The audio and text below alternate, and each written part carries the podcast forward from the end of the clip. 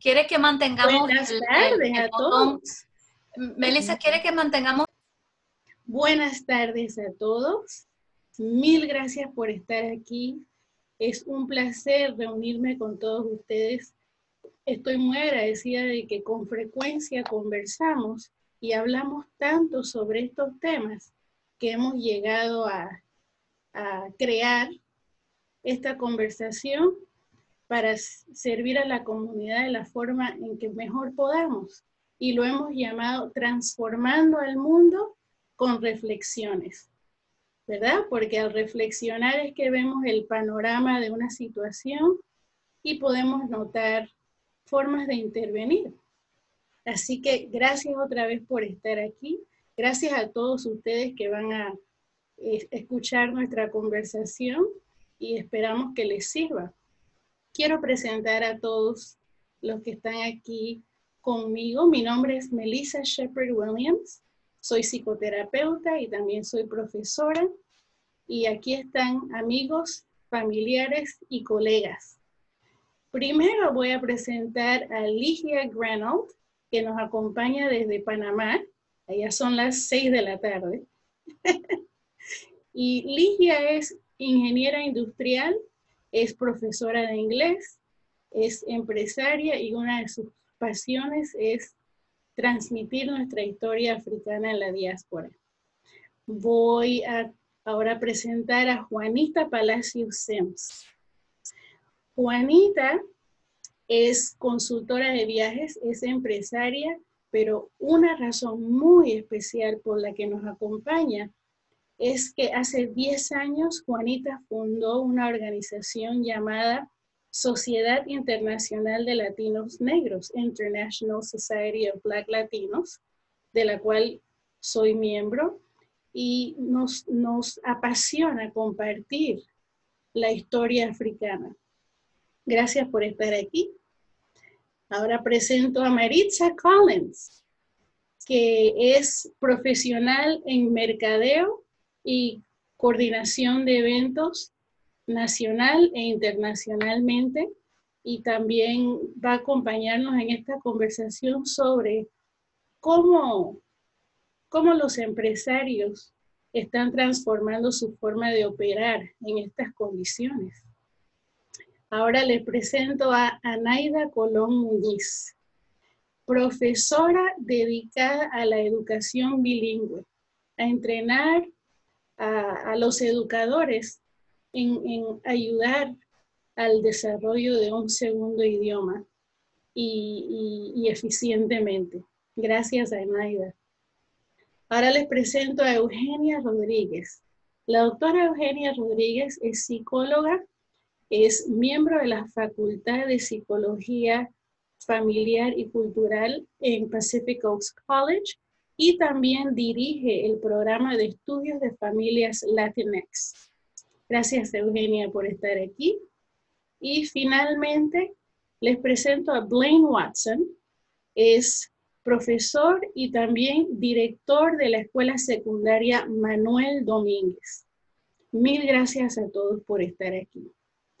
Como mencioné anteriormente, todo lo que hemos estado viviendo, esta crisis global, de la pandemia nos ha tenido a todos consternados, hemos tenido momentos difíciles, algunos momentos de pausa, ojalá, que nos han llevado a la reflexión y especialmente porque sabemos que al ser miembros de la comunidad marginalizada en todo el mundo, la pandemia nos afectó de una manera muy específica. Entonces, el mundo entero fue testigo de la tragedia del asesinato de George Floyd, que puso un lente que magnifica la injusticia social que se vive en el mundo entero para nosotros los africanos de este mundo. Así que me encantaría pues abrir este panel para que todos tengan oportunidad de compartir sus reflexiones. Primero quiero consultar con Eugenia, porque nos, nos interesa mucho la salud emocional de la comunidad. Y de esto conversamos con mucha frecuencia. ¿Cuáles son tus mayores preocupaciones, Eugenia? Gracias, Marisa. Primeramente, gracias para tener este espacio para platicar de todo esto, porque la verdad es, todo lo, lo estamos sintiendo, pero en los momentos no sabemos cómo poner las palabras sobre las emociones que tenemos de todo esto. De lo que yo estoy viendo de parte de ser profesora y de psicóloga también, es mucha ansiedad, porque todo lo que está pasando antes esos tres meses para una persona latino, para una persona africano latino, no es algo de repente que acaba de empezar, ya son casos de años y años. Pero la única diferencia es ya que hay otra gente que lo está viendo para la primera vez y diciendo, pues, ¿cómo podemos ayudar y qué podemos hacer? Y lo que hace es el estrés que uno tiene, viene encima todo el, estrés de, de, las preguntas, de tener, de tener ese espacio, de no sentir seguros ni en su casa ni en la comunidad. Y lo que estamos viendo es más ansiedad lo que estamos viendo es más sentido de ser deprimido. Pero la cosa es, es que todos expresan ansiedad en una forma diferente. Hay unos cuando se sienten bien ansiosos se, cierran en la casa. Hay otros que empiezan a sentir enojados, empiezan a, a, reaccionar en una forma que hasta ellos no pueden entender por qué tienen estos sentidos. Entonces es importante en esos momentos de, de ver que todo esto no es nuevo, todo esto no acaba de pasar lo que está pasando es ya estamos viendo que todo el mundo puede ver tanto la ansiedad de uno que vive todos los días. Así es. Y entre eso es está sintiendo menos seguro en su casa, en la calle y más con COVID que está pasando en estos momentos, peor. ¿Dónde puedo sentir seguridad? ¿Dónde puedo sentir que voy a estar bien? Y, y con eso todos estamos sufriendo. Muy cierto. Una de las cosas que nosotros los que trabajamos en salud mental constantemente estamos discutiendo y especialmente a los inicios de la cuarentena en todo el mundo, es el hecho de que no es eh, igual para todos la cuarentena, que para muchas personas esta cuarentena intensificó cualquier dificultad o hasta peligros que estaban viviendo antes de la cuarentena, porque quizás muchas personas se veían, no, seguramente, se veían atrapadas con las personas que son abusivas. El nivel de adicción aumentó, hasta el índice de suicidio aumentó, porque la ansiedad, como Eugenia mencionaba, eh, que ya existía, aumentó, aumentó. Para el resto de ustedes en, nuestro grupo, ¿qué, fue lo que, lo que sobresalió en esta experiencia de la cuarentena por la pandemia? Si me permiten. ¿Cómo no? Em, buenas tardes a todos. Em, voy a presentar mi reflexión en dos partes. La primera parte es mi papel como padre. Eh, soy esposo y soy padre y también soy hombre negro aquí en Los Ángeles. Em, para mí eh, ha sido muy difícil encontrar las palabras. Yo tengo dos hijos, uno que cumple siete años la otra semana y uno que tiene un año y medio, un, bebé todavía, un nene. Pero al sentarme con, con mi hijo que tiene siete, siete, años de edad, ha sido muy difícil para mí encontrar las palabras para comunicarle lo que está pasando en este mundo actualmente. Em, me, me, me, encuentro muy concernado porque yo no sé eh, también yo he tenido, he tenido muchísimas experiencias ah, con la, eh, el prejuicio, la discriminación con la policía. Y yo la verdad no sé cómo abarcar esa conversación con mi hijo y decirle, sabe que su papá, a pesar de hacer las cosas bien, a, a pesar de ser un ciudadano positivo aquí que aporta mucho a la comunidad, que todavía yo soy, em, yo, yo, yo voy a ser una persona que va a ser, contra la cual voy a, ser discriminado.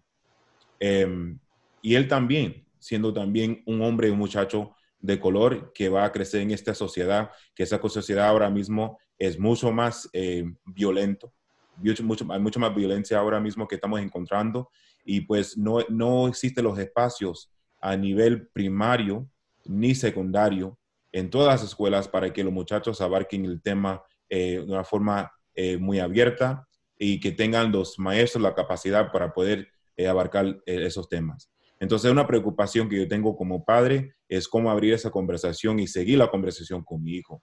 Pero gracias a Dios yo tengo a un grupo de amigos que también soy padres, tengo amigas que también soy madres, que, y estamos compartiendo diferentes ideas para compartir, para hablar eso del tema con nuestros hijos. Y eso es bueno, eh, no, no temer el hecho de que uno no sepa todas las, eh, que tengan, no, tengan todas las, respuestas. Hay que ser honesto franco con sí mismo y decir, ¿sabe qué? Yo tengo que buscar la respuesta o buscar, buscar cómo entrar en la conversación con mi familia. Segundo, en mi papel como director de escuelas, me siento eh, obligado eh, para que mis hijos en la escuela, porque también son mis hijos, yo tengo dos mil jóvenes que están a mi cargo, yo tengo que este verano, ya la semana, esta semana cumplimos con el año y pues ellos, lo último que quiero hacer, que ellos están sufriendo mucho trauma, primero con lo de COVID-19 y ahora con eh, los movimientos y también la conciencia que se está levantando en cuanto a los derechos eh, humanos a lo largo del mundo.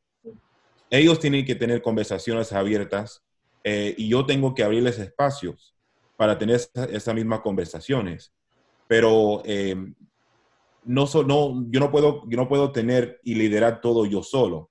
Tengo que buscar otros que me puedan ayudar en ese, en ese aspecto, trabajar con, mis, con, mis, con los líderes eh, estudiantes, los estudiantes que son líderes en la escuela, para que ellos también puedan liderar esa conversación.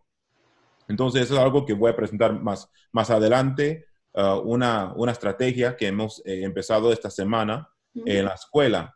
Pero esa es la reflexión, primero como padre, como, como hombre negro y como padre, y segundo como profesional, la obligación que yo siento de, eh, de no dejar, no quedarme quieto, ¿verdad? Yo tengo que mantenerme determinado para poder seguir la conversación con esos muchachos, porque ya cuando regresemos a las, las clases en, el en otoño, en el mes de agosto, yo sé que van a llegar con muchas preguntas. Sí y yo no quiero dejarlos ya eh, eh, eh, fríos durante el verano. Tienen que seguir la conversación conmigo y con otros maestros que les puedan ayudar. Gracias. Gracias por compartir tus inquietudes y también los planes que tienes, Blaine, porque verdaderamente esto ha creado mucho en qué pensar mientras estamos sintiendo tantas cosas a la vez.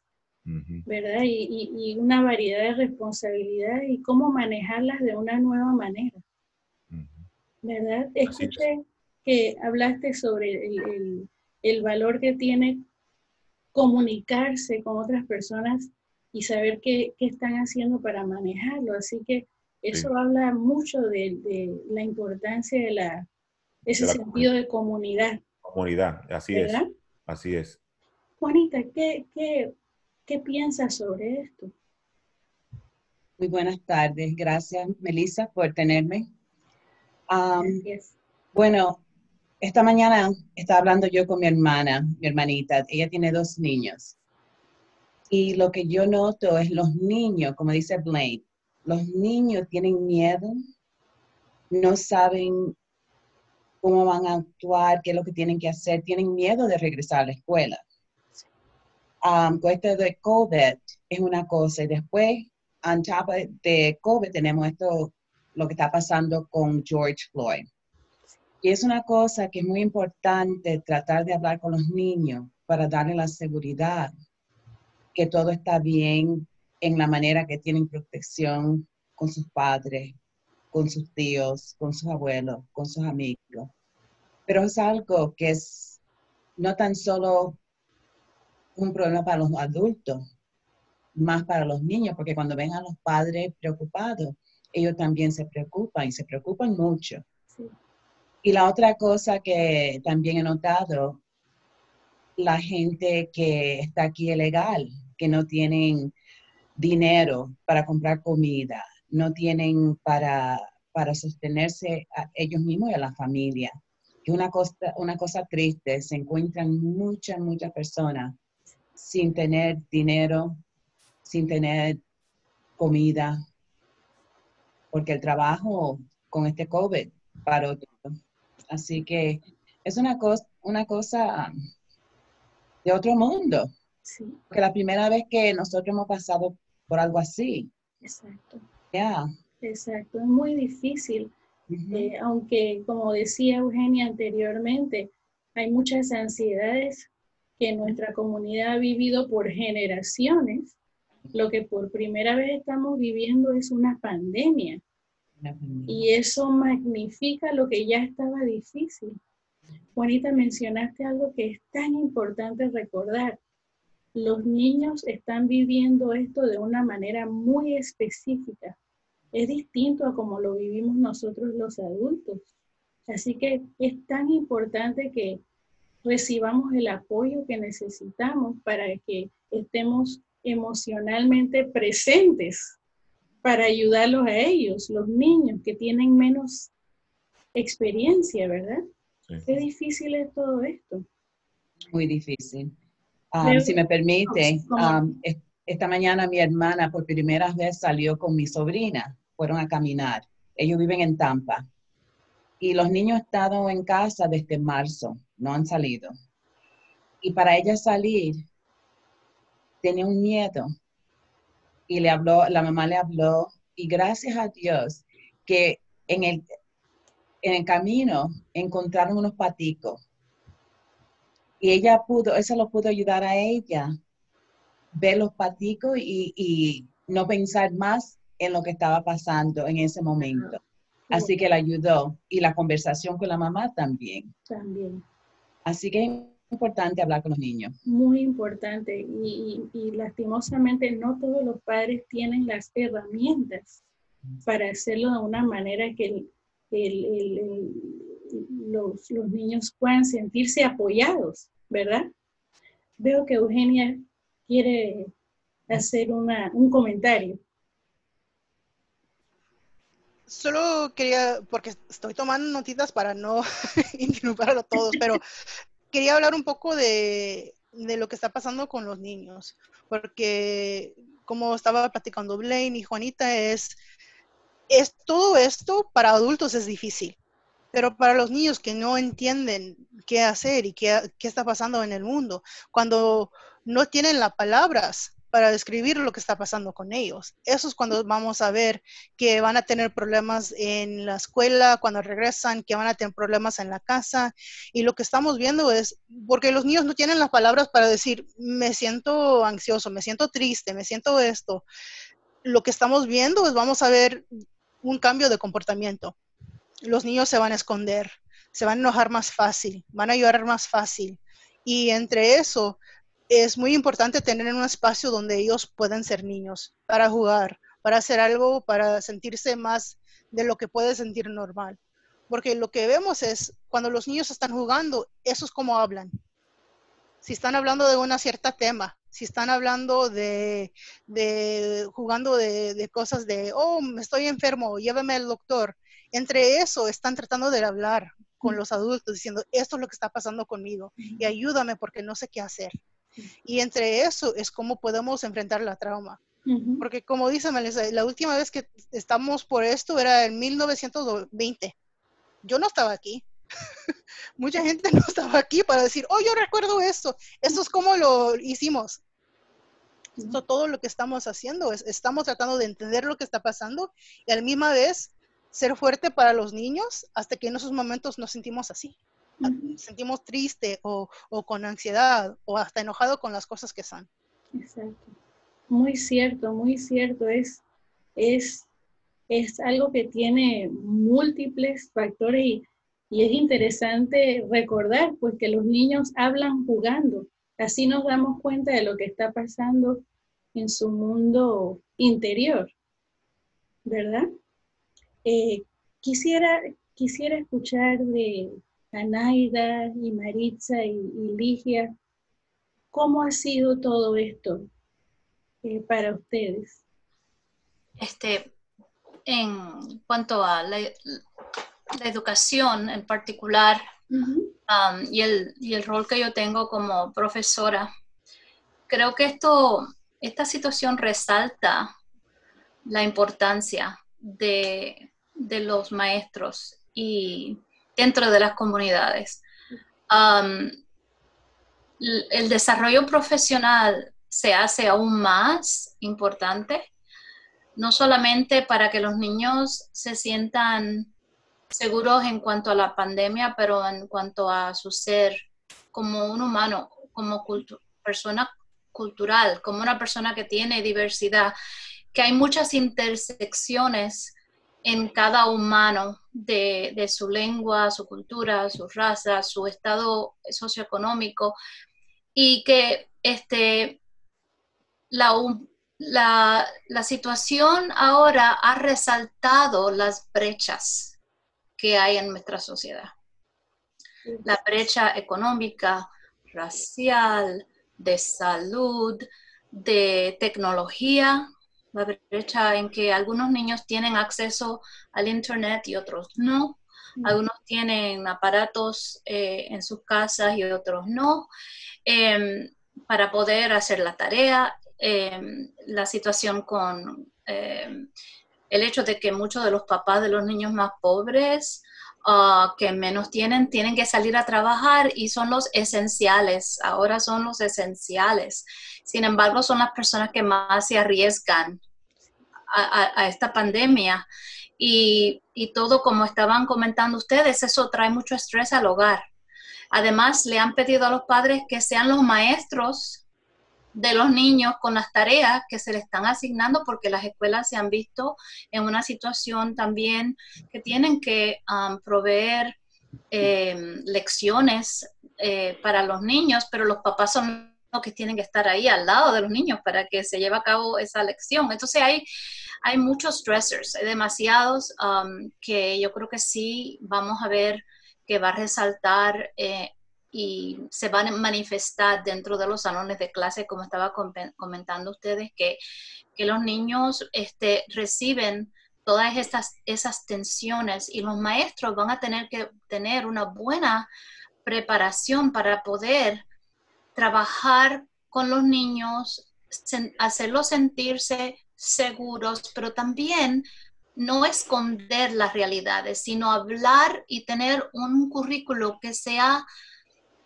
este, relevante socialmente, históricamente, que se hablen de estas cosas, porque los niños no, no es como si ellos no conocen, saben que están pasando muchas cosas y uno puede hablar y usar libros, eh, cuentos, historia, la escritura. Hay muchas maneras de que ellos puedan hablar y, tener, darse cuenta, una concientización de lo que está pasando para ellos ser más fuertes, porque tenemos que proveerle a los niños esa, esa posibilidad de que se sientan fuertes para combatir eh, todos los ismos, ¿verdad? Que existen, para que ellos se sientan seguros de sí mismos. Entonces yo ahora veo que, que el rol de los maestros y, y de las escuelas en general como centros en las comunidades van a tomar un rol aún más, ah, más importante ahora que están en el hogar ahora mismo, pero cuando los niños vuelvan a las escuelitas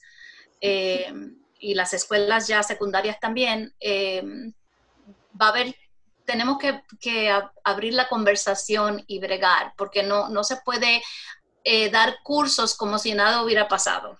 No se puede dar un, currículum como si nada hubiera pasado y volver a lo mismo. Hay que tener algo diferente que de verdad eh, trabaje la situación en que nos encontramos.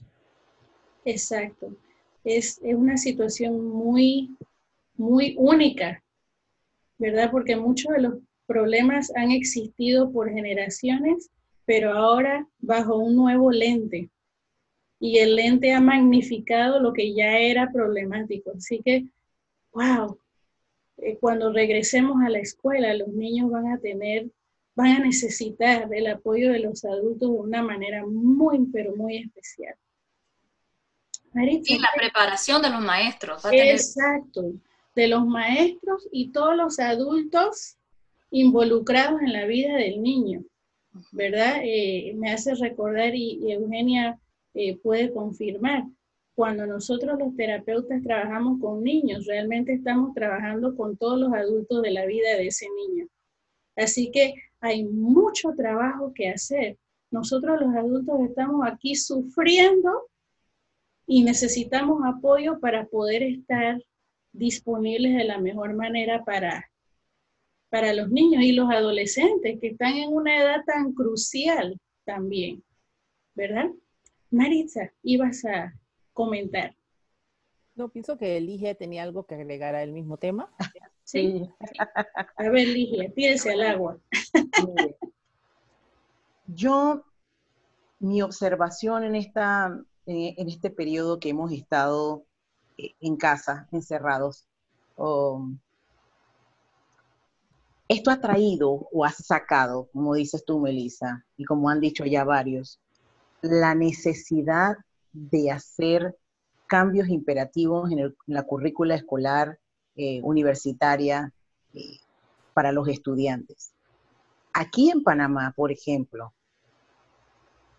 desde hace rato se estaba hablando de que la tecnología había llegado para quedarse, ¿verdad?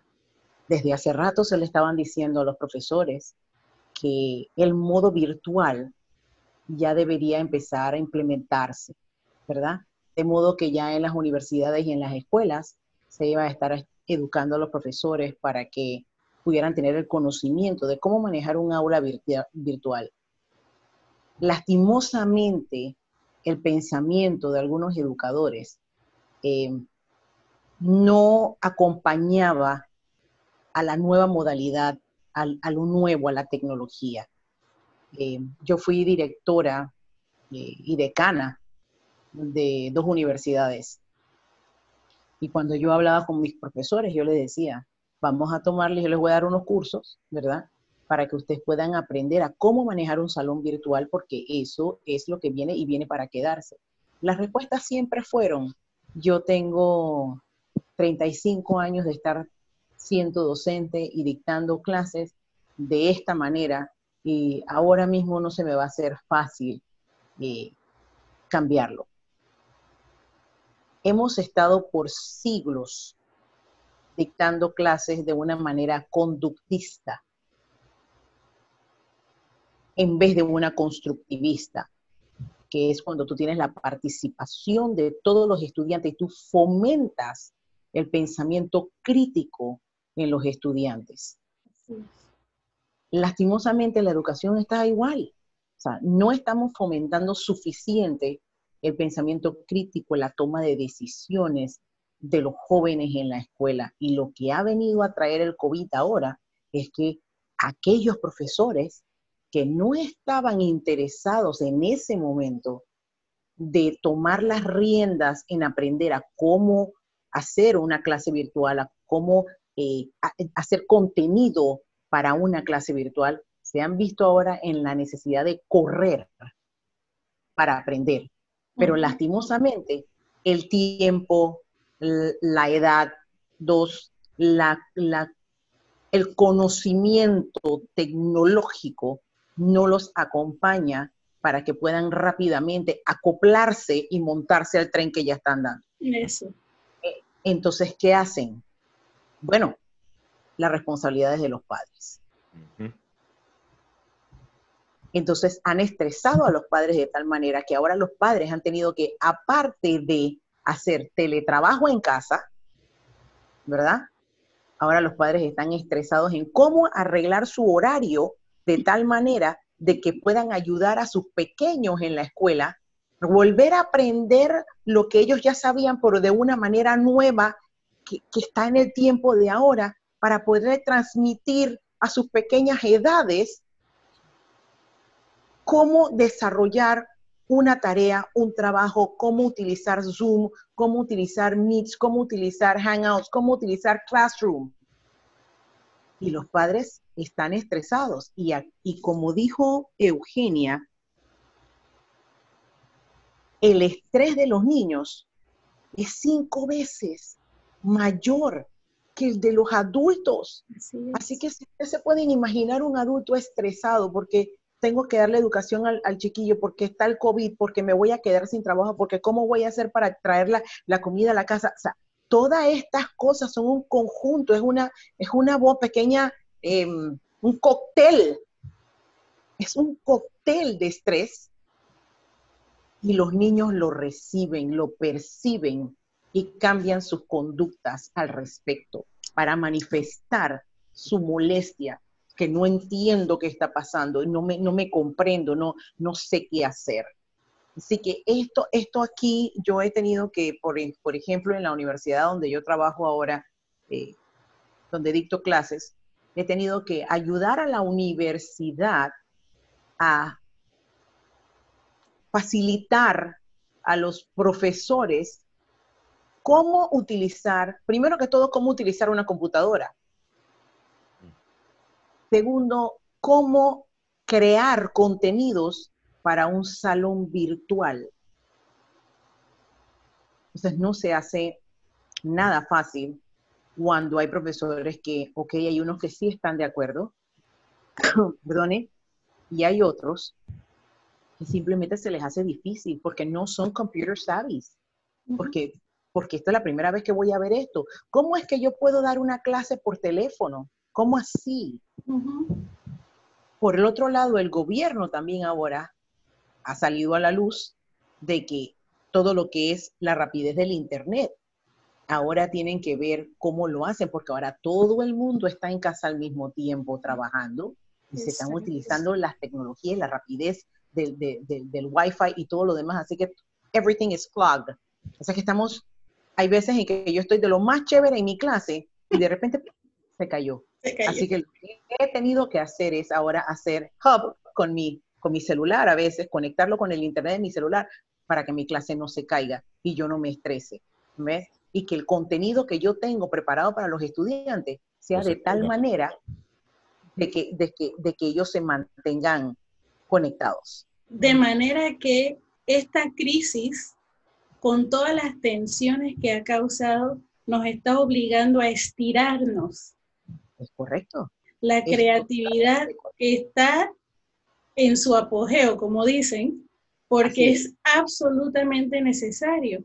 Pero entonces esto, esto trae a la mesa un punto importante. Personas de generaciones anteriores que están acostumbrados a hacer las cosas de una sola manera, eh, no todos son, eh, eh, no todos están dispuestos a la flexibilidad. Exactamente. ¿Verdad? Y sin embargo, esto es lo que la crisis obliga a que desarrollemos la flexibilidad. Pero no es fácil, como dicen en Cuba, ¿verdad, Juanita? No es fácil, no es fácil, no es fácil eh, desarrollar ese, el músculo de la flexibilidad. Así que, como mencionaste también, eh, Ligia, esto sucede en el mundo académico en el mundo laboral, porque ahora los padres están eh, utilizando un montón de sombreros, ¿verdad? Ahora son maestros en otra forma, ¿verdad? Más están haciendo su, otro trabajo, si es que todavía lo tienen, en casa, ¿verdad? Así que una combinación, o como decía Naida, una intersección de tensiones. Y esto, claro, esto afecta en el mundo laboral, en el mundo de, las empresas. Creo que este es un buen momento para escuchar a Maritza hablar sobre cómo las empresas han tenido que eh, desarrollar flexibilidad. Claro que sí. Primero que nada, Melissa, muchas gracias por invitarme esta tarde. También quería agregar que varias personas lo han dicho, flexibilidad es súper importante. Hay una frase en inglés que dice business as usual. Bueno, business as usual is not that usual anymore. O sea, negocios como siempre ya no son como siempre. Nada es igual. Todo hemos tenido que cambiar las empresas y las personas que han podido ser flexibles, creativas y, y dispuestas a aprender algo nuevo son las que han surgido por lo menos hemos visto, o sea, hay gente que realmente tiene trabajos que no se pueden hacer de casa y eso es, es desafortunado. Pero hay personas que pueden trabajar de su casa y muchas compañías han aprendido que, wow, todavía se puede trabajar de casa y uno puede ser eh, efectivo y hacer las cosas que hacía en persona. Hay muchas empresas que no permitían el teletrabajo, que han tenido que considerar, han tenido que crear las herramientas también para hacer eso, porque ahora, como dijo Ligia, estamos todos en casas, todos en Internet, que no están hechas para manejar archivos grandes. Yo trabajo en mercadeo y los archivos son inmensos. Presentaciones de 95 megabytes no es raro, porque tiene muchas fotos. Imagínate eso en la casa, cuando yo aprieto Zen, todo lo demás se detiene y, no soy la única, ¿no? Todo el mundo está en eso. También hemos visto que empresas que han sido creativas, buscan una manera creativa de resolver problemas, son las que han surgido mejor. Por lo menos hemos visto compañías que hacían eh, productos de belleza que cambiaron a ser gel este, antiséptico porque se dieron cuenta que era necesidad. Compañías y personas que también trabajan con la comunidad. Yo creo que esta pandemia nos ha enseñado que no vamos a salir adelante si no nos ayudamos y no trabajamos en comunidad, como trabajo, como individuales, como personas. Digo, por salud, si uno se pone su máscara y se lava las manos, se ayuda a uno y ayuda a los demás.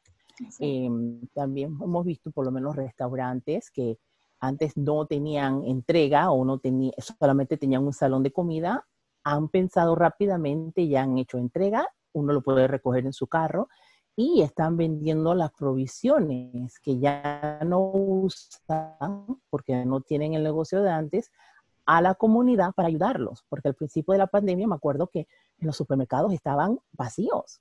Las personas, todo el mundo llegó y compró cinco veces más de lo que necesitaba porque todos, otra vez ansiedad, no sabíamos dónde iba a llegar el próximo plato de comida. Entonces la gente comida, papel higiénico, todo el mundo comprando cantidades que no se daba abasto en los supermercados.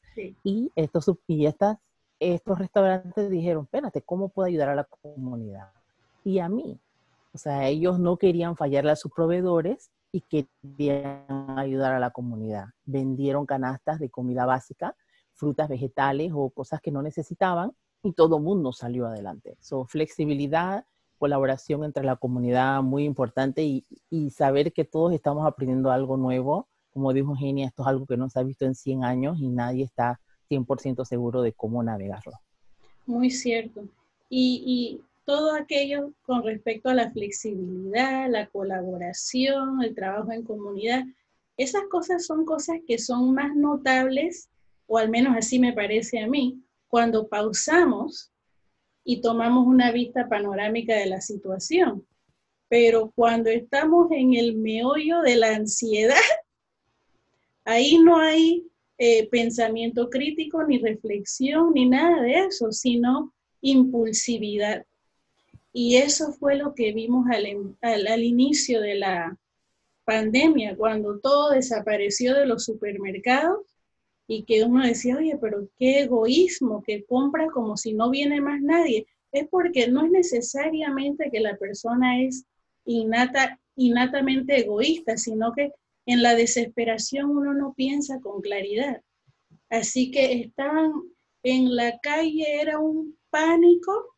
Mi esposo cuando iba al supermercado y yo estaba en el trabajo, él decía, óyeme, tuvieras las filas, tuvieras los anaqueles, no hay nada, o cuando iba yo, era increíble, pero es el pánico y es lo que nos hace humanos, ¿verdad? Eh, cuando estamos en ese modo eh, de la sobrevivencia, el, cerebro nuestro equipado para todo, en ese modo de la sobrevivencia, ¿verdad? Eh, como decimos en inglés, fight, flight, freeze, ¿cómo se diría en español? Eh, defenderse, escaparse o paralizarse. Pues en ese momento de la pandemia, eso era lo que estaba haciendo el cerebro, ¿verdad? Eugenia, elabora sobre eso, por favor. Um, quería hablar un poco más de lo que estaban diciendo, porque la verdad, lo que estamos viendo, que en momentos de crisis, eso es cuando vamos a ver qué sistemas están trabajando y cuáles no. Y eso es lo que estamos viendo, que en estos, porque solamente existir en esta vida es difícil, pero lo hacemos día tras día. Hoy fue un día bien, mañana ojalá que sí. Y hoy mañana es difícil, pero ojalá que el próximo día no. Y día por día vamos a existir.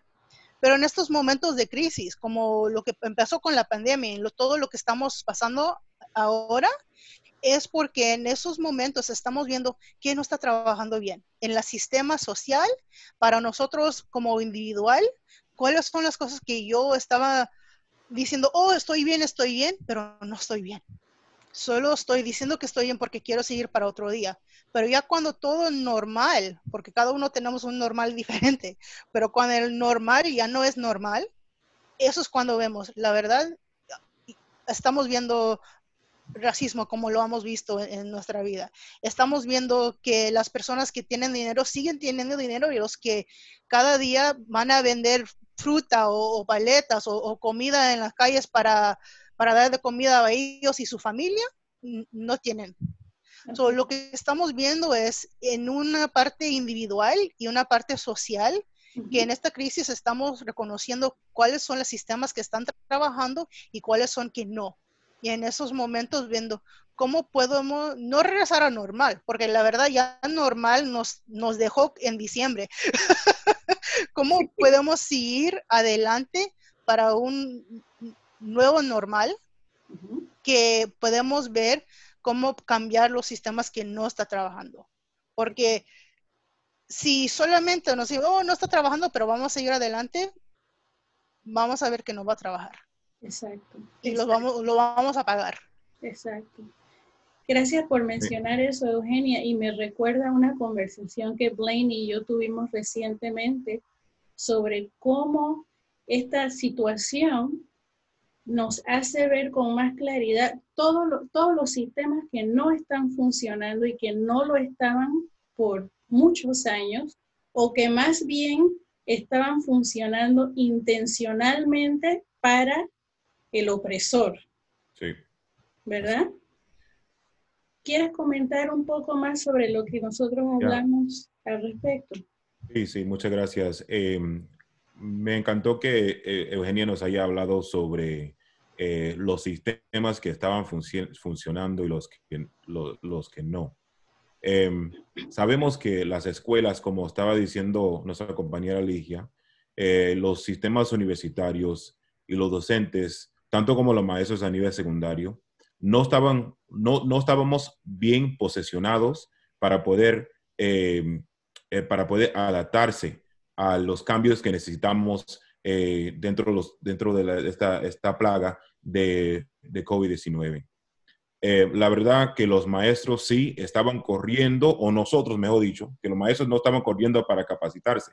Eran los, eran los mismos administradores que estaban mandando que los maestros tuviesen que ah, capacitarse luego para poder dar o dictar las clases a los muchachos. Em, y pues las brechas se abrieron, pero de una forma horrible. ¿Por qué? Los muchachos no podían, ok, lo que yo aprendí en experiencia, la reflexión es, primero, sabíamos, pensábamos que todo el mundo tuviese su acceso al Internet en la casa. Es algo que uno piensa, ¿verdad? Porque estamos en el siglo XXI eh, y pues sí, claro que todo el mundo tiene los Netflix y tiene su, su eh, cable en su casa, pero en verdad no, porque cuando llegaron los muchachos a la escuela para pedir, nosotros tuvimos, tuvimos que eh, regalar todos los, tenemos un montón de dispositivos tecnológicos en la escuela y pues el plan era de que era uno a uno, que cada muchacho tuviese su, su, su propio aparato. Eh, pero si el plan era eh, estar listos y preparados para esta epidemia, los muchachos ya tuviesen sus aparatos en la casa, pero eso no es la cuestión en nuestra escuela ni en el distrito. Entonces, tuvimos que pedir que los muchachos llegaran a la escuela con sus papás eh, en tanda, ¿no? Para recoger los, los aparatos. Y una pregunta clave en la, en, en, una biblioteca cuando llegaron para buscar los, los, los aparatos era, ¿tiene acceso a Internet la casa o no? Y de los casi mil aparatos que repartimos, tenemos dos mil muchachos, de casi mil que repartimos, el 30 hasta 40% de, los, de las familias nos dijeron, ¿sabe qué? No tenemos acceso a Internet en la casa. Así que, ojo, lección número uno, no, vamos, no, vamos, a pensar que todo el mundo tiene acceso, porque en especial, en, en especial en esta comunidad de escasos recursos, ¿no? lo, no podemos pensar, no podemos, no podemos ser tan ignorantes para pensar que todo el mundo tiene su acceso. ¿Ok? Hace que algunos maestros no tienen acceso en la casa. Y es algo que piensa que los maestros tienen su salario, tienen su, su pago, está bien, que, que, viven bien. No, no, no, no, todo el mundo tiene acceso tampoco en, la casa. Entonces, eso es otro punto, que hay sistemas que, dentro de los cuales nosotros estamos posicionados para poder dar un sistema o una, una forma de educación anticuada. Que no, la escuela no se puede dar y la lección no se puede dar todos, todas en, en el salón de clase y los maestros y los administradores de la escuela tenemos que estar mucho más abiertos para, y, y preparados para hacer un cambio. Eh, ahora, lo que también aprendí en este proceso es, no hemos llegado todavía, creo yo, al apogeo, al colmo de todo este problema en cuanto al estrés. ¿Por qué? Porque eh, vamos a ver que ya en el otro año, que todavía estamos, este, este verano estamos en, en una, un periodo de planificación. Los los administradores, los maestros, no sabemos cómo vamos a abrir las escuelas todavía. Ay, ay, ay. Cada, cada distrito tiene su plan individuo, pero y, el, y, el, Estado, tanto como el, condado aquí Los Ángeles, está compartiendo algunos eh, requisitos, tanto, tanto como recomendaciones. Pero todo depende de la aplicación de esas recomendaciones en, el mismo, en la misma escuela. Pero algo que aprendí es eh, la necesidad de, del auto, eh, autoprotección, o sea, auto, eh, autocuidado. Porque con tanto acceso a Internet, uno no, el, el, horario es bien difícil que era antes. El horario anteriormente era que uno llega a trabajo a las siete y media de la mañana y sale a tres y media y ya, ¿ok? Y, de, y las cinco a las siete de la tarde no hay más reuniones, no hay más lecciones, nada. Pero sabemos que en su mayoría los muchachos estaban conectados al Internet a partir de las 6 o las 7 de la noche. Entonces, para poder dictar clases, ¿qué, qué tiene, qué tienen que hacer los maestros? Conectarse en la noche. Entonces, es un cambio, ¿no? Rotundo que vamos a tener que pensar. Si los muchachos, si queremos que los muchachos se conecten y que se avancen en sus estudios, tenemos que hacer algo distinto cambiar el sistema, cambiar la, el, la paradigma, ¿no? Y hacer algo bien distinto a lo que hacíamos antes en la educación. Y con eso, con ese cambio, con esos pasos, se va incrementando el estrés. Exacto. Eso va a pasar, eso va a pasar porque nosotros, nosotros estamos sintiéndolo ahora mismo, estamos muy, muy estresados. Mire, yo hoy cuatro Zoom, hoy y se dice, y se supone que hoy es un día libre de trabajo, ¿no? Pero hoy cuatro, cuatro reuniones en Zoom, ayer como cinco, ¿no? Eh, tú también, ¿no? Eh, y los maestros igual, aunque, te, aunque terminamos el, el, año escolar, el lunes vamos a empezar escuela de verano. Y este año tenemos mucho más eh, muchachos matriculados en escuela de verano porque perdieron tanto durante, durante estas, estos cuatro meses de, de cierre. Sí. Así que el estrés viene mucho más estrés viene eh, por delante y ese es el temor mío. Es cierto, eh, eh, es, es, es una serie de adaptaciones, una encima de la otra, ¿verdad? Que causa más tensión. Una de mis hijas es maestra y para ella el principio de la cuarentena fue tan difícil, ¿verdad?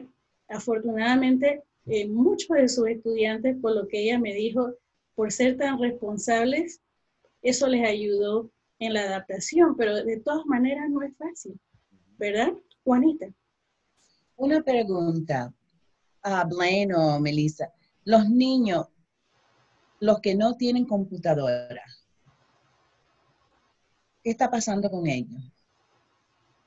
Ok, eh, por ejemplo, en nuestro caso, tenemos 2.000 estudiantes en Domínguez High School. Eh, cuando eh, iniciamos el proceso de repartir los, aparatos.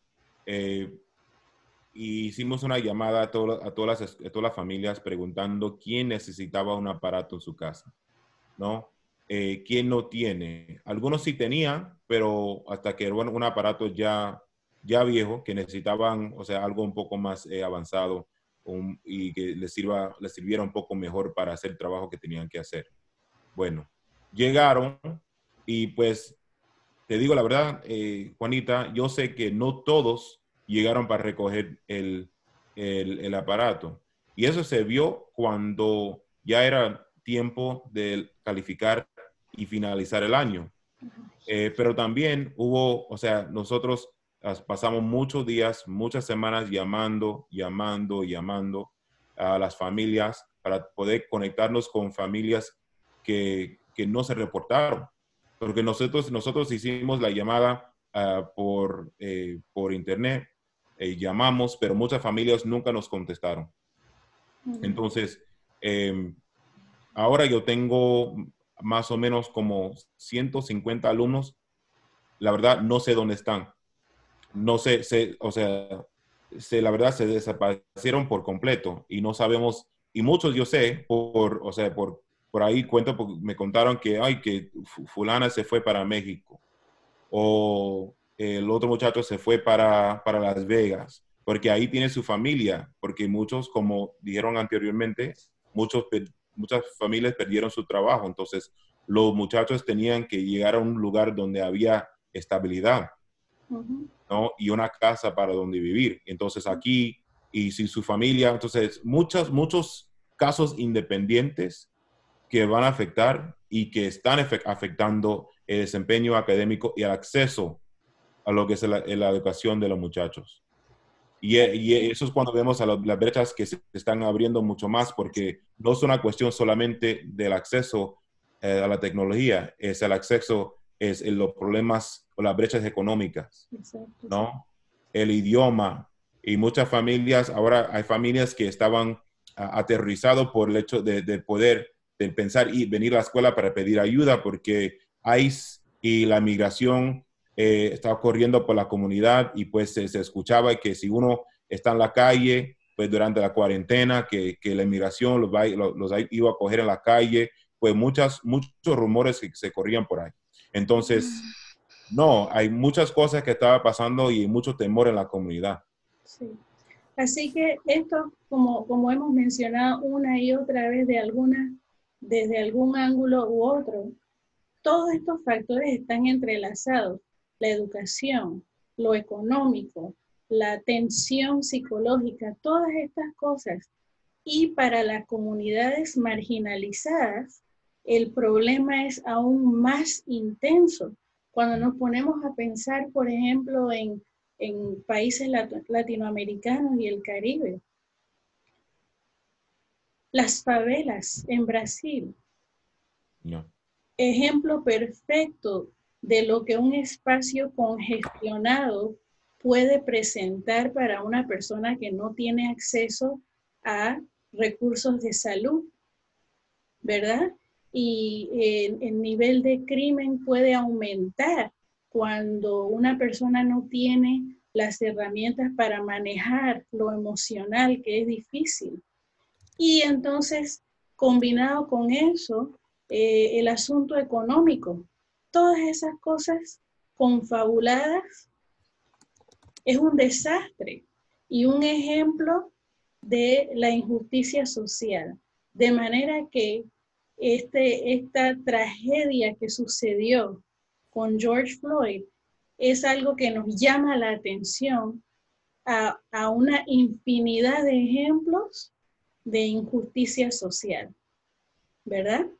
Anaida, me pareció que tenías un comentario. Tenía este, algunos comentarios. uno, una de las cosas, yo tuve que cambiar mi curso en la universidad. Yo doy estaba dando tres cursos, uno en eh, la diversidad, sobre la, diversidad, otro eh, que tenía que ver más como cuestiones de eh, la psicología de la enseñanza y otro para preparación ah, de maestros. Y estos jóvenes que nosotros tenemos una, estamos en una universidad privada, muchos de los muchachos tienen eh, acceso, pero no todos. Y aún así, a nivel universitario, este, se, ve, se veía eh, en, los, en las clases eh, no solamente que algunos no podían enseñar sus caritas porque no tenían acceso, estaban en un teléfono escuchando, otros que, se le iba el internet, otros que, no podían entrar por una razón u otra. Yo misma tuve problemas así, ¿verdad? Pero más que nada también la otra parte es cómo ellos reciben esa educación virtual. Em, yo sé que nosotros estar en una reunión de Zoom tras otra es difícil. Imagínate un joven sentado frente a una pantalla que se tiene que mover, físicamente mover, estar ahí. Algunos de nuestros estudiantes estaban seis, siete horas enfrente de una pantalla viendo un curso y, se, y era como bancario, ¿verdad? No era una educación como estaba eh, mencionando la compañera Ligia, era bancaria porque era recibir, recibir, recibir un, este, una clase tras otra sin de verdad tener la oportunidad de interactuar. Entonces yo eh, teníamos que crear chat rooms, cuartos para que ellos pudieran platicar entre sí y empezar cada clase con lo que llamamos un check-in. ¿Cómo te sientes? ¿Qué está pasando en tu vida? ¿Cómo está la familia? Este, algo más humano. Tratar, porque ya los jóvenes están sintiéndose, y hasta los niños, por supuesto, que no hay ese, ese calor humano, esa conexión humana, que ellos sentían un abrazo de un maestro o un saludo. Eh, y y si vamos a seguir de parcialmente o completamente en este medio, tenemos que integrar ese aspecto humano más, lo más posible, pero además el aspecto este, también está, que mencionó eh, la, compañera Ligia, lo crítico, la enseñanza crítica, porque los jóvenes están viendo día y noche eh, eh, algunos ejemplos de lo que está pasando, no solamente en las noticias, pero en algunos de los sitios sociales, que tienen que poder elegir, escoger bien, cuestionar lo que están viendo, no dejarse llevar por todo, porque se pinta todo con colores bonitos y mucho movimiento y todo, pero ¿qué, qué es lo que están recibiendo? Este, cuando, por ejemplo, están viendo un, un, este, un sitio en la web que tal vez esté mencionando cosas muy negativas eh, o violentas o, perversas o eh, hay que tener una enseñanza que les dé el ojo crítico a de lo que están viendo para saber o poder cuestionar y no tomar en cuenta como si todo lo que están viendo es la realidad. Igual que deben cuestionarnos a nosotros cuando estamos dando clase, ellos deben tener esa capacidad de decir, pero ¿por qué? ¿Por qué esto? ¿Por qué el otro? Y perder ese miedo y, perder ese, esa modalidad de enseñanza antigua de, que todo el profesor y todo lo que está, este, toda la gente mayor de edad dicen es verdad. No, hay que cuestionar y, y darle ese ojo crítico esa, capacidad de que, de que ellos puedan este, decidir esto es bueno, me conviene, esto no. Esa enseñanza crítica es, es ah, sumamente importante. Em, y ver también en ellos eh, lo emocional, el estrés, la depresión, los sentimientos que ellos tienen en cuanto a lo que está pasando no solamente en su vecindario, pero en el mundo, porque ahora el mundo está en su casa. Y, y, lo sienten eh, eh, mucho. Y como no tienen no pueden interactuar socialmente con otros grupos entonces lo único que están recibiendo es lo que esté pasando dentro de la familia y lo que está viendo es lo que están viendo en televisión o en la computadora. Y eso tiene que tener un aspecto psicológico emocional muy fuerte. Muy fuerte. La verdad es que yo he notado lo, lo, lo mismo cuando yo estoy interactuando con mis estudiantes. Es, es, interesante notar cómo todos los temas del curso hemos encontrado conexiones con la pandemia y ahora con las protestas mundiales. Y siempre iniciamos nuestras conversaciones con cómo están, cómo se sienten, cómo navegaron esta semana, cómo navegaron el día de hoy. Hasta empezamos la reunión con una actividad que, que cause un sentido de calma lo más posible. y entonces procedemos con el tema de, de, la clase. Pero realmente ha causado para mí el tener que estirar la forma de, hacer las cosas que hacíamos en persona, ¿verdad? Y, ha sido un reto creativo, por así decirlo.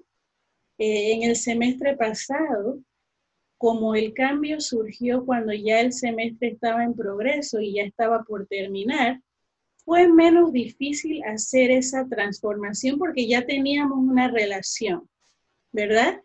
Y, como me gusta decir, el, el, el sancocho, la mayor parte del sancocho ya se había comido. Pero este semestre fue un poco más difícil porque era comenzar virtualmente desde el inicio del semestre. Así que tuvimos que hablar sobre qué difícil es estar en clase de esta manera. Al igual que cuando estoy en terapia, qué difícil es estar en terapia de esta manera. Pero es importante también humanizarse y decir, mira, para mí también es difícil, ¿verdad? Traer lo humano. Y con eso quiero invitarte, Maritza, a compartir sobre un tema que tú y yo hemos conversado privadamente, ¿verdad? Cómo traer lo humano dentro del, del mundo de los negocios durante una situación tan difícil como esta. Y Melissa, bueno, varias de las cosas que ya tú mencionaste, comenzar, y no, las tenemos muchas reuniones virtuales, que es interesante, todo el mundo mencionó que el Zoom y que esto, y y que en ciertas maneras bueno que lo tenemos. Porque imagínate que tuviéramos que trabajar de casa sin tener esa interacción, porque ahora, aunque sea por video, se tiene. You hay diferentes este, softwares que hay afuera que, que permiten que uno lo use y en el trabajo que nosotros hacemos en Mercadeo es mucha colaboración, trabajas con muchos eh, departamentos. Así que todavía nos toca tener esa convivencia y tener esa colaboración, pero ahora estamos a millas en vez de estar en el escritorio al lado. Así que ha tocado que uno también se conecte por reuniones virtuales, este, esos chat groups y comenzar siempre como cómo están ustedes, ¿no? emails. La verdad es que las compañías están mandando, chequeando cómo están las personas, que necesitan conversaciones, fomentando eso para que se sienta ese calor humano aunque uno no esté ahí. Y no solamente en las compañías, eh, amistades, muchas reuniones de Zoom y cumpleaños y todos celebrados en Zoom, que ahora le llaman el nuevo normal, es lo que creo que nos mantiene conectados con otros humanos y que ha ayudado. O sea, yo he visto a mí y en amistades, eh, no solamente en los cumpleaños, sino este, hablamos de la creatividad, agarrando clases, participando y, y, aprendiendo más sobre su pasión. Esta es una oportunidad que todos tenemos de, ahora que no tenemos que manejar a ningún lado, o sea, aunque tú trabajes las, tus horas completas de trabajo, te ahorras ese tiempo que, de ir y regresar. Las personas tienen la oportunidad de hacer algo que les gusta, que les apasiona. Yo sé que a mí me fascina cocinar y, entretener y todo, y yo tengo amigos con que cocinamos, intercambiamos recetas y, y hacemos lo que nos gusta, pintar, sea lo que sea, ayudar a la comunidad. Esta es una buena ocasión para personas ayudar a la comunidad. Hay mucha gente que ha hecho mascarillas para regalar. Yo sé que este grupo que pertenece Juanita, que Melissa y yo también pertenecemos, han aprovechado este tiempo para ir a ayudar a la comunidad y repartir canastas de, víveres y de, de primera necesidad, cosas de primera necesidad que necesitan una compañía, con una persona. Blaine también lo mencionó y varios mencionaron. Muchas veces uno sabe ni, ni si tienen de comer o cómo conseguir si uno está sin trabajo. Y eh, las personas con este tiempo adicional han podido fomentar su pasión de ayudar otra vez comunidad. Exacto. Y a la hora de la hora creo que es la clave, estar en comunidad. Exacto. La comunidad es esencial en navegar situaciones difíciles. Gracias Maritza por, por hablar de todas estas formas en que podemos crear conexión. Juanita, compártenos sobre la experiencia de llevar víveres y artículos de primera necesidad a personas que están, están sufriendo, han perdido su trabajo, no tienen dinero para comprar comida. Es verdad. ya, va, ya son seis semanas, seis, siete semanas que hemos estado repartiendo canasta de, comida.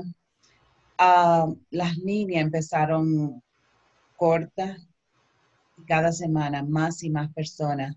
Hemos ya repartido como 3.000, 3.500 uh, canastas de comida, gracias a Dios.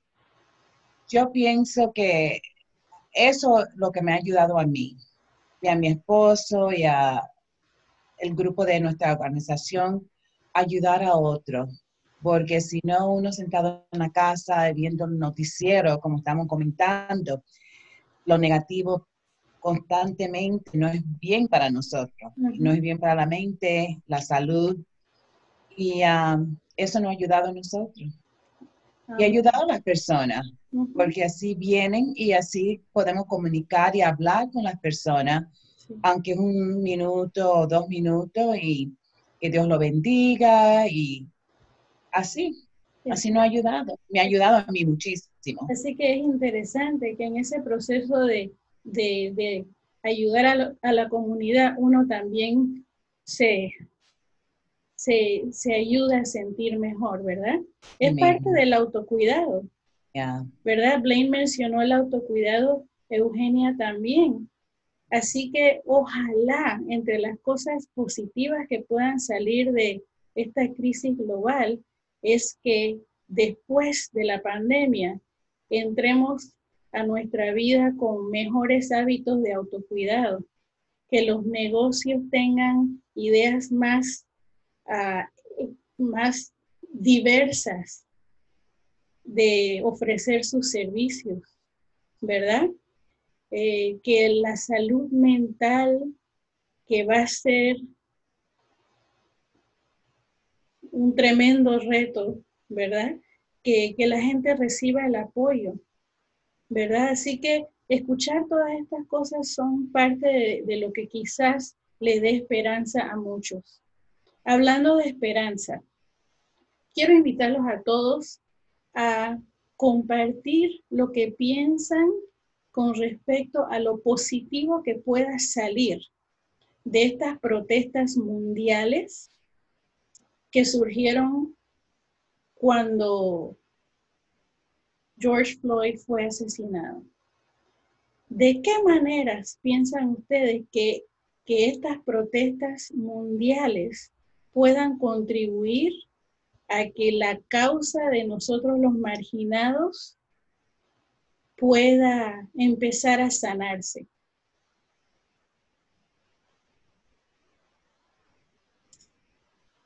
Una de las cosas que yo creo que yo soy la mayor de edad en el grupo y viví como joven durante la etapa de Civil Rights Movement. Todo lo que estaba pasando, eh, yo vivía en Nueva York y habían muchas luchas a través, no solamente en el sur, pero también en el norte y en el oeste, um, para los derechos civiles. Y, una de las, y también eso, eso que empezó con afroamericanos luego entró a otros grupos, ¿verdad? Porque empezaron más los latinos y las mujeres y los gays y como que ese, ese pedir este, la justicia social eh, eso es una cosa que siempre hay que agradecer a la comunidad afroamericana, que son los primeros que salen a, gritar y decir, eso está mal, vamos a arreglarlo. Y luego todo el mundo sigue. Y creo que eso va a pasar ahora. Yo creo que ahora otros grupos van a empezar a también salir más y más a pedir y a hablar sobre la inequidad y um, la justicia social. Pero lo que veo diferente es que ahora hay más representación de otros grupos unidos para, por ejemplo, Black Lives Matter. Y yo creo que eso es muy importante porque no se veía tanto em, en la primera etapa, en los 50, ¿verdad? Y los 60.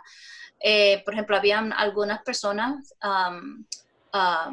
este, blancas que entraban en eso, pero muchos no. Y hoy día yo creo que no solamente a nivel en Estados Unidos que vemos esa unidad, pero internacionalmente vemos la presión y la concientización mucho más que se veía en ese entonces. A mí lo que siempre me preocupa es que ahora todo el mundo está apoyando y poniendo palabras bonitas y hasta los negocios y la televisión, todo el mundo diciendo, pero ¿qué va a pasar cuando todo se calme? ¿Va a volver todo a lo mismo? ¿O vamos a poder ver ese progreso que continúe y que sea de verdad que haya un cambio social en este país y en otros países donde hay también inequidad este, racial y social y, y que, que nosotros, ¿verdad?, tengamos esa esperanza, yo creo que siempre hay esperanza. Yo me alegro tanto que lo dijiste porque yo iba a preguntar, ¿cuánto vamos a hablar de la esperanza? Porque siempre hay algo bueno que sale, ¿verdad? De las situaciones difíciles. Por ejemplo, eh, durante esta pandemia vemos que la ecología ha mejorado, ¿verdad? Porque no hay tanto, tanto socioambiental y los peces están libres para nadar y, y las flores están afloreciendo y siempre hay cosas positivas. Em, pero eh, en esta situación con George Floyd, este, tengo esa esperanza, ¿verdad? Que, que pueda haber un cambio drástico en la manera de pensar del, del pueblo americano y de otros países también, porque no solamente es algo que pasa, pues en Puerto Rico eh, tenemos este, tensión racial, en todos los países hay, en todo el mundo, hasta en la China, ¿verdad? Este, y, y, que esa presión que estamos sintiendo ahora valga la pena, todo, todo, toda la gente arriesgándose a salir a la calle, a, a, poder enfermarse porque es tan fuerte. Yo también salí, yo soy una ya de mayor de edad, pero dije, no, me voy a poner mi mascarilla y voy a salir. Esa, eh, eh, ojalá, es la esperanza que tengo de que esto continúe en un camino para abrir más y que haya más comprensión y más equidad social, que no se vuelvan a cerrar la puerta porque es un momento clave en la historia. Es un momento clave en la historia. Eh, me hace pensar, Anaida, en que cuando se estaba terminando el 2019, muchos escuchabas hablar de que, ay, ¿cuándo llega el 2020? el año del cambio. Pues eh, quizás llegó lo que pedíamos, pero no, en un paquete que, que, deleita, sino uno que agita. Y la agitación a veces es necesaria. El caos es necesario para crear transformación. Así que de ahí sale mi esperanza. Juanita. Para mí, estoy en acuerdo con Anaida, pero para mí yo veo que cada cosa que ha pasado tiene su temporada. Por ejemplo, en el tiempo de Martin Luther, Dr. Martin Luther King, nosotros ahora, las personas de mi edad, de nuestra edad, estamos, como se dice, reaping what, we, what they worked so hard for, lo que trabajaron tan duro para, para nosotros. Nosotros hoy día estamos celebrando el trabajo que ellos hicieron. Podemos ir a tiendas, podemos estar en restaurantes, podemos salir, podemos, estamos todos con, con todo el mundo, con las diferentes razas y, y culturas. Ahora, en este tiempo de George Floyd, yo estoy viendo que la juventud, tengo fe que esta juventud va a hacer cambios y tengo fe que las cosas se van a mejorar. Cada tiempo, cada, cada season tiene su tiempo y este es el tiempo para la juventud. Y yo veo una cosa positiva que está pasando hoy día con el racismo. Porque la juventud hoy día creció con un presidente de color, con presidente Obama. Crecieron en las clases de diferente cultura, gente de diferentes países, así, y se están casando los blancos y los de color, se están casando y teniendo hijos, así que es un tiempo diferente para mí y veo que las cosas se están mejorando y tengo fe que se van a mejorar. La esperanza es lo último que se debe perder, ¿verdad? Yes. Sí. Ligia, ¿qué, ¿qué piensas sobre las oportunidades que ofrece esta crisis? Mira, hay tantas. Mm, Eh, a mí me encanta ver el vaso casi lleno y así es como se los enseño a mis estudiantes. Le digo, cuando ustedes ven el, el vaso casi vacío, cambien de vaso y así lo vuelven a ver lleno. ¿Ok? Porque la, la- la- la per- la perspectiva de una persona puede, puede ayudarle a que o avance o simplemente se quede en el sitio paralizado y se quede atrás. Fíjate que aquí, por ejemplo, hemos logrado que una ministra de educación diga que ahora sí, ahora sí, eh, van a ampliar el contenido de los libros de historia. Yes. Y créeme, si yo tengo la oportunidad de estar metida en ese grupo, yo quiero que hablen de todo. No quiero que se pierdan ni un solo capítulo, porque sabes qué? Han sido muchos años de sufrimiento, han sido muchos años de, de caminar de nuestros ancestros. Y yo creo fuertemente que todo lo que redonda y abunda en el mundo tiene base en la educación. Cada vez que tú oyes a una persona que habla de racismo o de colorismo o, o de discriminación o de pigmentocracia, tú sabes que esa persona no tiene conocimientos. Tú sabes que esa persona no ha leído. Y todo esto que está sucediendo en este momento ha sido un- un- una puerta abierta a que las personas vayan a investigar. Yo, he- yo, he- yo no les puedo explicar en cuántas conversaciones yo he puyado y, y lo he hecho deliberadamente a las personas a que vayan a investigar. No les he hecho el cuento.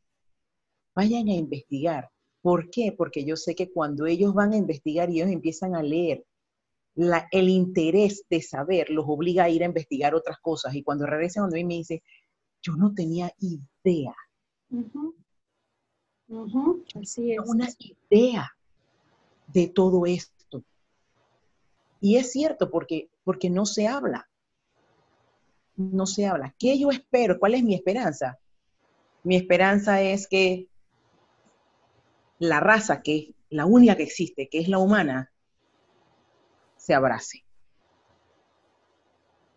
Esa es mi esperanza. Amén. que se abrace. Pero solamente va a suceder cuando las partes entiendan que ha habido una lesión histórica generacional que necesita, necesita ser atendida, necesita ser aceptada por la parte opresora.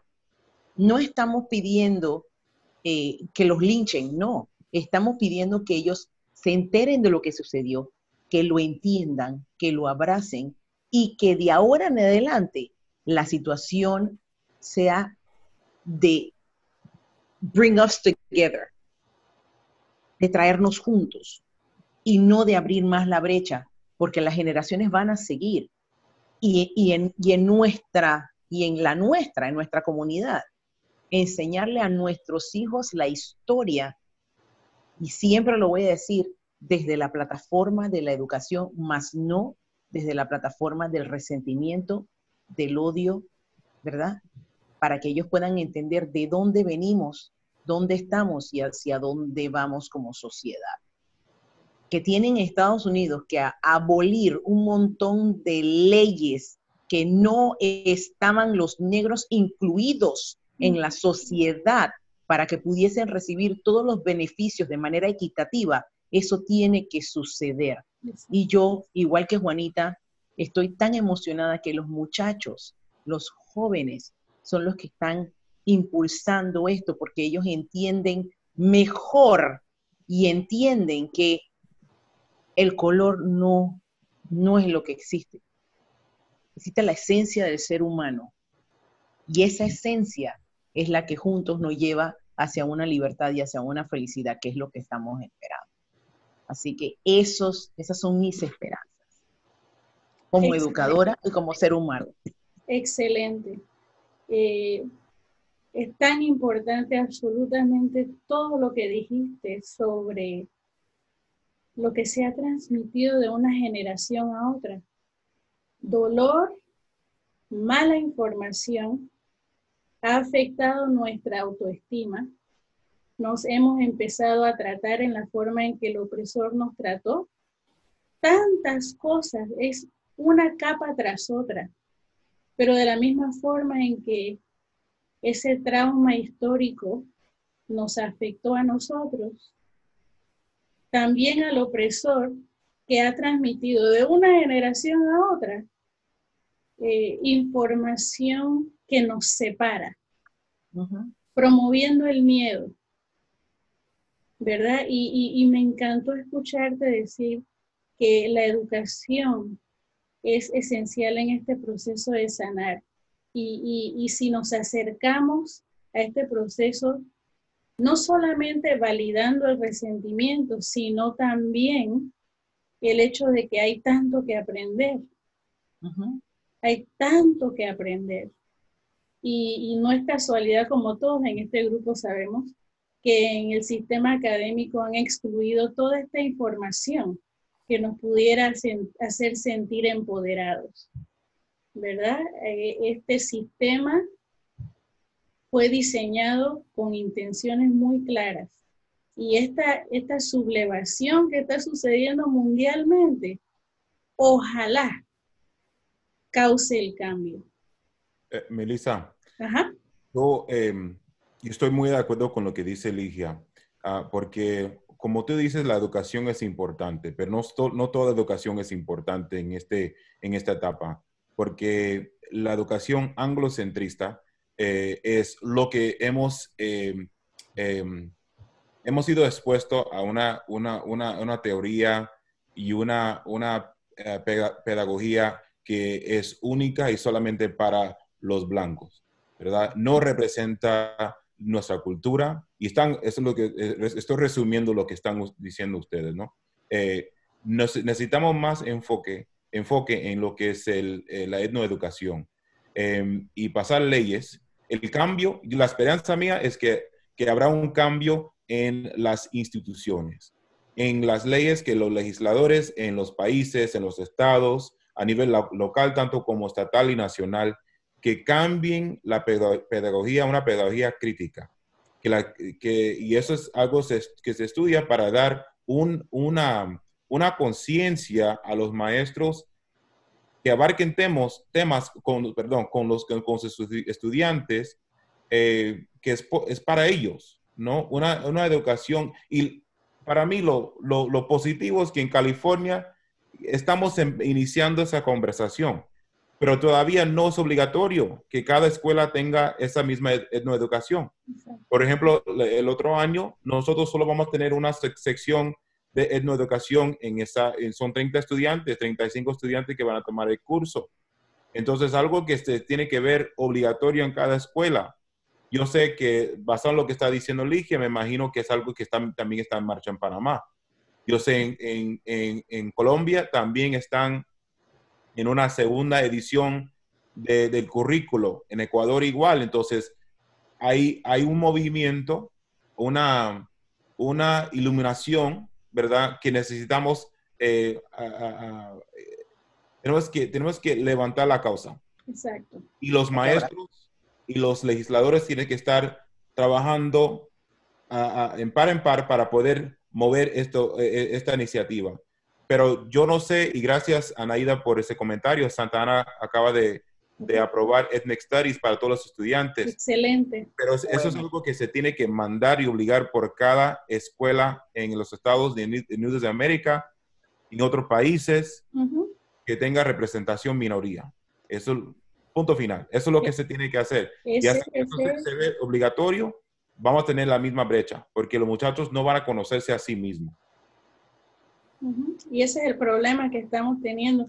Y si puedo meter un comercial, que es una buena forma de introducir a Eugenia nuevamente a este, a este aspecto de, de la sanación de generaciones. El trabajo, el trabajo de los educadores tiene que ser colaborativo con el de salud mental, porque cuando nos estamos enterando de todas las cosas que pasaron a través de la historia, que son dolorosas, ¿verdad?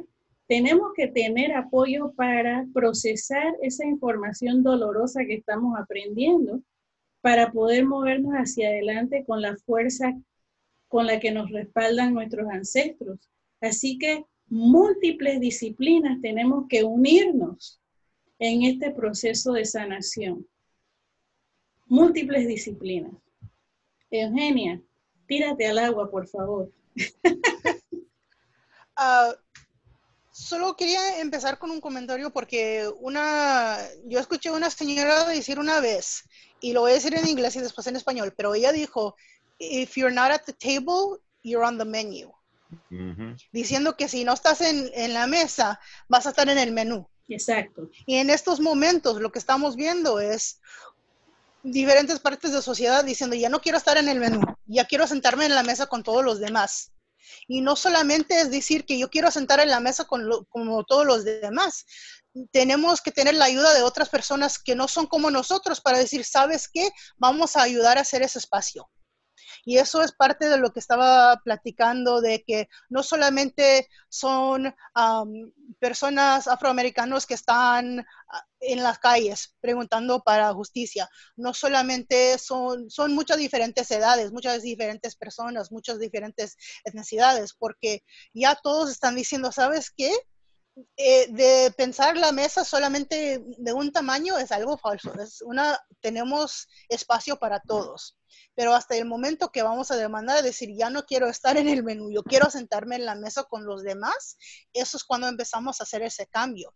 Y lo que estoy viendo es con todo esto lo que está pasando, ya estamos, ojalá que podamos seguir con todo esto y decir, ya es la hora para hacer eso, ya es la hora para hacer ese cambio, porque ya puedo reconocer más que nada, porque cuando quitamos todo lo que estamos acostumbrados, vemos todo como es, vemos la verdad de eh, cómo estamos en el momento emocional, cómo estamos en el momento cuando estamos viendo ah, nuestro trabajo, si tenemos dinero para vivir un día al otro, todo eso lo vemos muy plano ahí, cuando sacamos todo lo demás. Y eso es lo que estamos viendo. Y eso es lo que yo, yo veo que ojalá seguimos entre esto para decir, vamos a estar, para hacer este espacio, para sentar en la mesa y decir, siempre tenían lugar aquí, pero solamente que hay unos que quieren tomar más espacios que deben. y eso es lo que estamos viendo, ese cambio de decir, no, vamos a hacer espacio porque ya, ya, ya me cansé de estar en el menú, ya me cansé de no que no escuchan lo que está pasando conmigo, con mi comunidad. Y entre el positivo que está pasando, ya estamos viendo algunos pasos.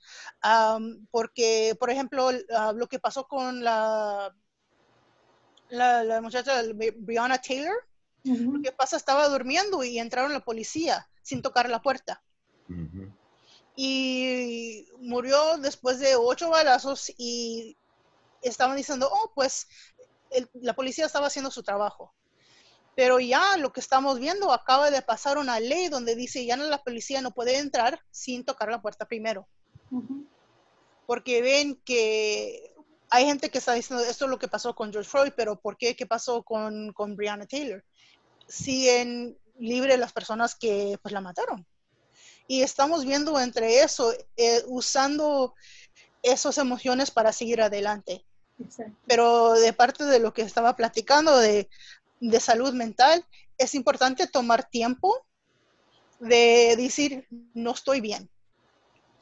Y estaba leyendo que alguien estaba platicando de tomar tiempo para mí mismo es un acto de revolución. Porque en nuestra vida, en nuestra cultura, en, la nuestra historia, siempre era hace para alguien más. Trabaja, pero solo no agarra lo que debes de ese trabajo. Y para tomar ese tiempo para decir, sabes que yo voy a ayudar a mí misma porque no me siento bien. estoy triste, estoy enojada, estoy cansada. Parte de eso es un acto de, de revolución, para decir, yo me voy a tomar en cuenta hasta que nadie más me tome en cuenta. Yo me voy a cuidar hasta que el mundo quiere que no me cuido. Y eso es parte de, de vivir en un momento de, de buena salud. Exacto. Gracias por hablar sobre lo revolucionario que es hacer, hacer nuestro autocuidado una prioridad, porque tantas de nuestras culturas dicen, eh, ponte al final de la lista, pero ha sido por la sobrevivencia. Y es hora de que, además de sobrevivir, empecemos a prosperar. Y eso resulta cuando continuamos teniendo estas conversaciones, colaborando con comunidades para poder ir más allá de la sobrevivencia. Muy cierto, Anaida, tenemos que sentarnos nosotros a la mesa también. Maritza, ¿cuáles son tus reflexiones sobre lo que esperas ver suceder? Bueno, yo pienso que con todo lo que ha pasado, hemos estado obligados o nos ha forzado a mirar las cosas más detenidamente. Ya status quo, no status quo. Las personas se están enterando. Antes era si no te afectaba a ti, no era problema tuyo. Yo no sabía porque no miraba y nadie me decía. Bueno, ahora está allá afuera. Ya todo el mundo sabe. Eh, como dijo Anaida, eh, yo no estaba en el tiempo de los 60 que estaba la marcha, que era más una raza y otras personas ayudando. Lo que da esperanza es que ahora es todo el mundo está hablando. Yo creo que porque estamos mucho más, eh, no sé ni cómo decirlo, todos tenemos amigos, familiares de múltiples razas. Ya no se ve, vive tan segregado como antes. Así que todos estamos sufriendo porque conocemos a una persona que o tú, o eres tú, o un amigo tuyo, o tu hijo, o tu primo, uno no, no es solamente una raza, todos estamos relacionados y todos estamos tratando, porque uno ve allá afuera las marchas y me da mucha esperanza ver que hay muchos jóvenes y mucha gente diciendo, espérate, yo ni siquiera, uno, no sabía, o dos, espérate, ese es amigo mío, ese es primo mío, ese es alguien de mi familia, yo tengo que ayudarlo, no me voy a quedar callado. Y eso es una de las cosas que hizo la pandemia porque todo el mundo estaba en su casa recibiendo mucha información, que es bueno y a veces no bueno, pero lo bueno que hizo es que todo el mundo vio esto que pasó con George Floyd. Todo el mundo estaba en casa y lo vio. Vio lo de, de Brianna, vio lo de todo lo demás y dijo, espérate un segundo, ¿cómo es que esto está pasando? No puede seguir. Yo no me puedo sentar en mi casa y hacer nada. Entonces la gente tomó acción. Mucha gente allá afuera exponiendo salud, porque todavía estamos en la pandemia y días, han pasado semanas y la gente todavía está afuera. So, hay mucha esperanza de que después que uno vio esto, ya no lo puede dejar de ver, no se le puede olvidar, todo el mundo lo vio y no es como que un solo grupo, porque una de las cosas que han mencionado en el pasado, bueno, esto no es nuevo, desafortunadamente, para esta raza, pero nosotros lo veíamos, los demás no, y sonaba como que, ay, son paranoicos, eso no pasa. Bueno, ahora no es cuento, ahora es realidad, tú lo viste con tus ojos, todos lo vimos con nuestros ojos y no se puede dejar de ver y no se puede dejar de tomar acción. Así que pienso que es desafortunado lo que pasó, pero como dicen, a veces no hay progreso sin que se mueva, se estremezcan las cosas un poco y, y lo, es lo que ha tenido que pasar y lo que pasó anteriormente, que la gente tomó acción. Yo espero que con eso todos aprendamos a una persona hace una gran diferencia. Este señor ha forzado que el mundo mire la injusticia más de cerca y que todos unimos podemos ayudar a cambiar lo que está pasando. Exacto. Como bien dijiste, Maritza, lo que, lo que hemos sabido por tantos años que sucede diariamente, el mundo fue testigo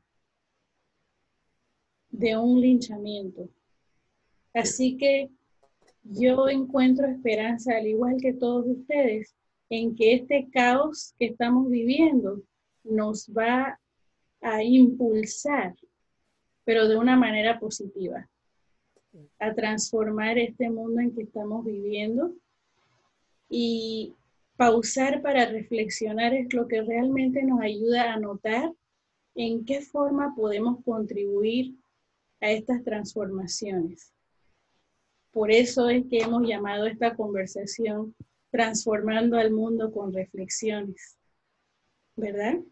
Exacto, reflexión crítica, que no puede existir sin la pausa que nos da una vista panorámica de la situación.